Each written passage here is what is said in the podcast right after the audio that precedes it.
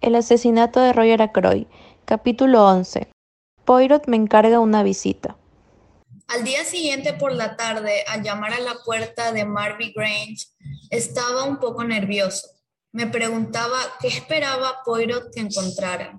¿Acaso deseaba permanecer en la sombra como cuando interrogué al comandante Blunt? Mis meditaciones fueron interrumpidas por la aparición de una elegante camarera. Mr. Folliot estaba en la casa. Me hicieron pasar a un gran salón que contemplé con curiosidad mientras esperaba a la dueña de la casa. Había allí algunos hermosos jarrones de porcelana grabados y muchos almohadones y cortinajes. Era a todas luces un salón femenino. Al entrar, Mr. Folliot, una mujer alta, de cabello castaño, algo despeinado y una sonrisa encantadora. Dejé la contemplación de un Bartolozzi que colgaba de una de las paredes. ¿El doctor Shepard? Sí, así me llamo. Debo pedirle mil perdones por molestarla, pero deseo informes de una camarera que usted empleó hace algún tiempo, llamada Úrsula Bow. Al oír el nombre, la sonrisa desapareció de su rostro su cordialidad dejó sitio a una marcada frialdad. Úrsula Bourne. Sí, tal vez no recuerda usted el nombre. Sí, lo recuerdo muy bien. Dejó de trabajar aquí hace un año, según creo. Sí, sí, así es. ¿Cumplió bien su cometido mientras trabajaba en su casa? Sí. ¿Cuánto tiempo estuvo a su servicio? Un año o dos. No lo recuerdo con exactitud. Es muy capaz estoy segura de que se quedará satisfecho de su trabajo. No sabía que se iba a Fernie Clark. ¿Puede usted decirme algo más de ella? ¿De ella? Sí, ¿de dónde viene? ¿Quién es su familia? La expresión de Miss Folliot se volvió todavía más fría. No lo sé. ¿Dónde sirvió antes de entrar a su casa? Lo siento, pero no lo recuerdo. Un ligero enfado se mezclaba ahora a su excitación. Dirigió la cabeza con un gesto que me era vagamente familiar. ¿Son realmente necesarias todas estas preguntas? No, en lo absoluto, dije fingiendo sorpresa y como excusándome. No pensaba que le molestaría contestarlas. Lo siento mucho.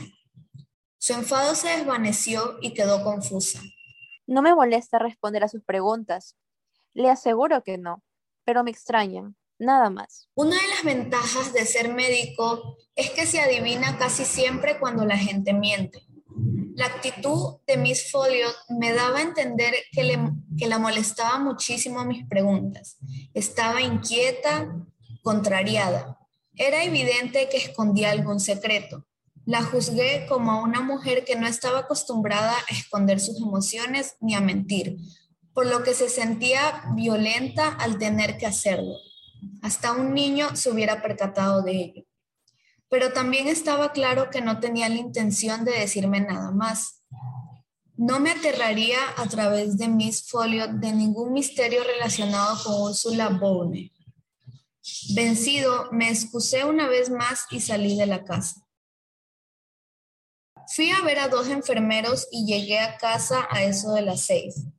Caroline me esperaba con el té preparado y su rostro revela esa excitación peculiar que conocía tan bien.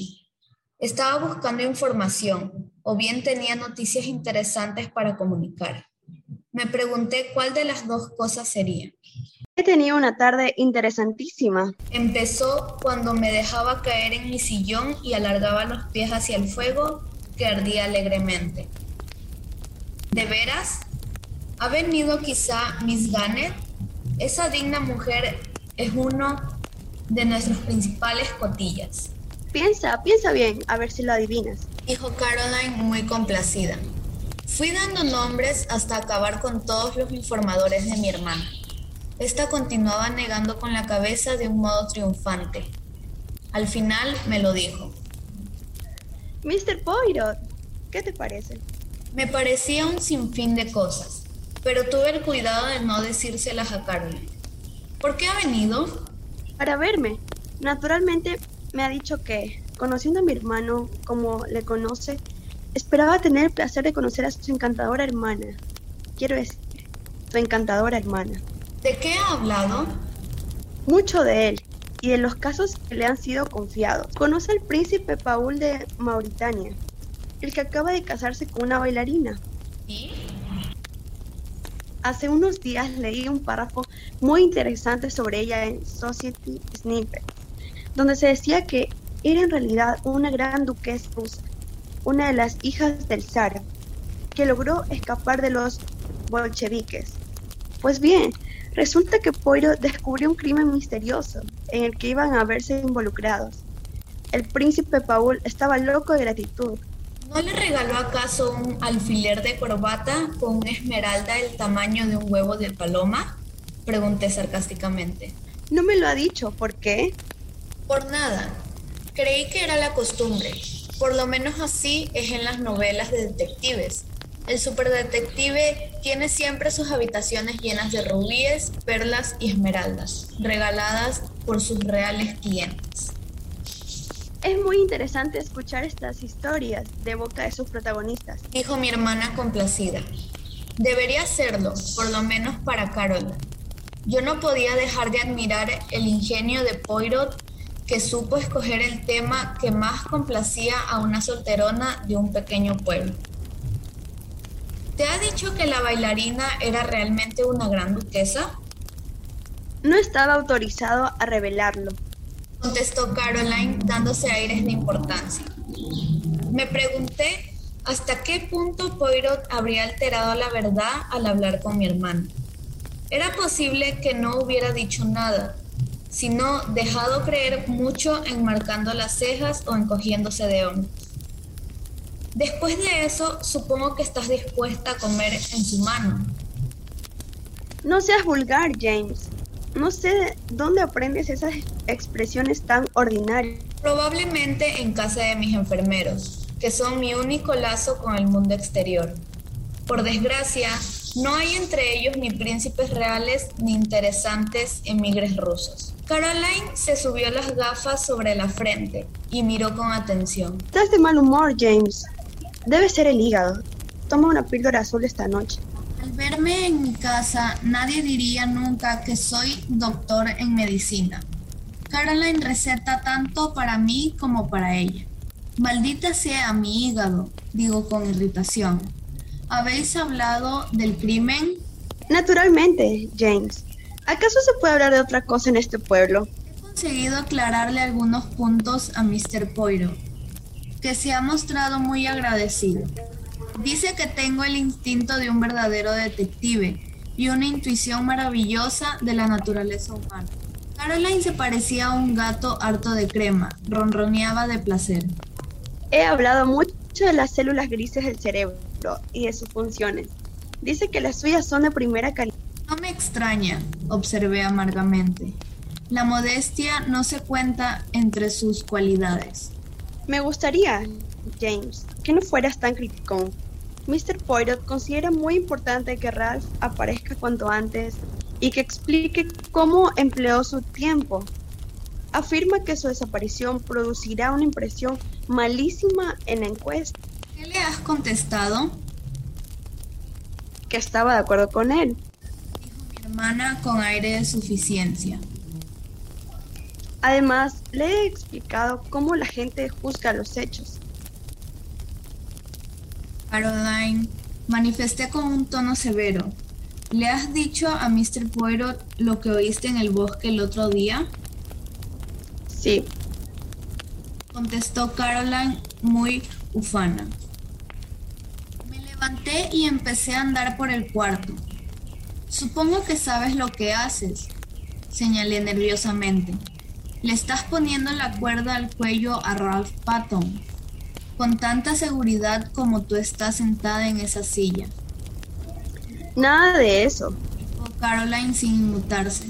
Lo que me ha extrañado muchísimo es que tú no se lo hayas dicho. Me he guardado muy bien de hacerlo. Quiero de veras al muchacho. Yo también. Por eso digo que piensas en tonterías. No creo que Ralph haya asesinado a su tío, de modo que la verdad no puede hacerle daño y debemos ayudar a Mr. Poirot en todo lo que podamos. Piensa en la posibilidad de que Ralph estuviera con la misma chica la noche del crimen y si es así, tiene una coartada perfecta.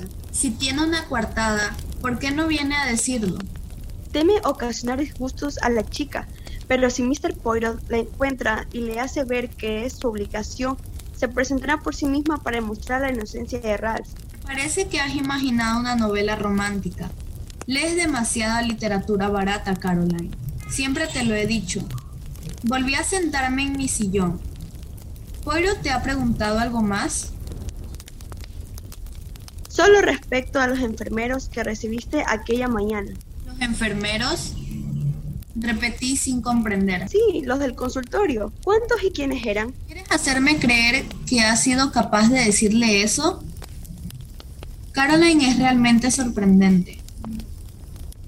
¿Por qué no?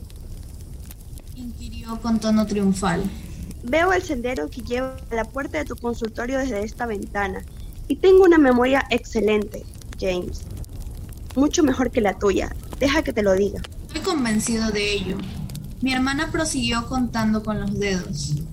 Vino la vieja Mr. Bennett y el muchacho de la granja que tenía un dedo herido. Dolly Grace, parece que le quitarás una aguja que se clavó en el dedo. El camarero norteamericano del transatlántico. Déjame contar, llevamos cuatro, sí. Y el viejo George Evans, con su úlcera. Además... Se detuvo de un modo significativo. ¿Sí? Caroline creó el clímax apropiado y triunfal para asiciar con su mejor estilo y ayudada por las muchachas esas a su disposición. Miss Russell. Se recostó en su silla y me miró fijamente. Y cuando mi hermana te mira así, es imposible no darse cuenta. No sé a qué te refieres, dije mintiendo con descaro. ¿Por qué no había de venir Miss Russell a consultarme respecto a su rodilla enferma? ¿Qué rodilla enferma ni qué narices, Monserga? Tiene la rodilla tan enferma como tú y yo. Lo que buscaba era otra cosa. ¿Qué? Caroline tuvo que confesar que lo ignoraba. Pero ten por seguro que eso es lo que Mr. Poirot deseaba saber. Esa mujer esconde algo y él lo sabe. Esa misma reflexión que Mr. Ackroyd me hizo ayer, exclamé. Decía que Miss Russell tenía algo sobre su conciencia. Ah, exclamó mi hermana misteriosamente. Mr. Ackroyd. Otra, ¿qué tal? ¿Otra qué? Caroline rehusó explicar sus observaciones. Se limitó a asentir varias veces, dobló su labor y subió a su cuarto para ponerse la blusa de seda de color malva y el medallón de oro, que era su atuendo para cenar. Me quedé mirando el fuego y pensando con las palabras de Caroline. ¿Habría venido Poirot en realidad para obtener informes sobre Miss Russell? ¿O la mente tortuosa de Caroline había interpretado sus reflexiones de acuerdo a sus propias ideas? La conducta de Miss Russell aquella mañana no había sido sospechosa, pero recordaba su insistencia sobre el tópico de las drogas y los venenos. Sin embargo, eso no probaba nada. Ackroyd no había muerto envenenado. Así y toda era extraño. Oí la voz de Caroline llamándome desde lo alto de la escalera. James, vas a retrasarte para la cena. Eché carbón al fuego y subí obedientemente. Conviene tener paz en casa a cualquier precio.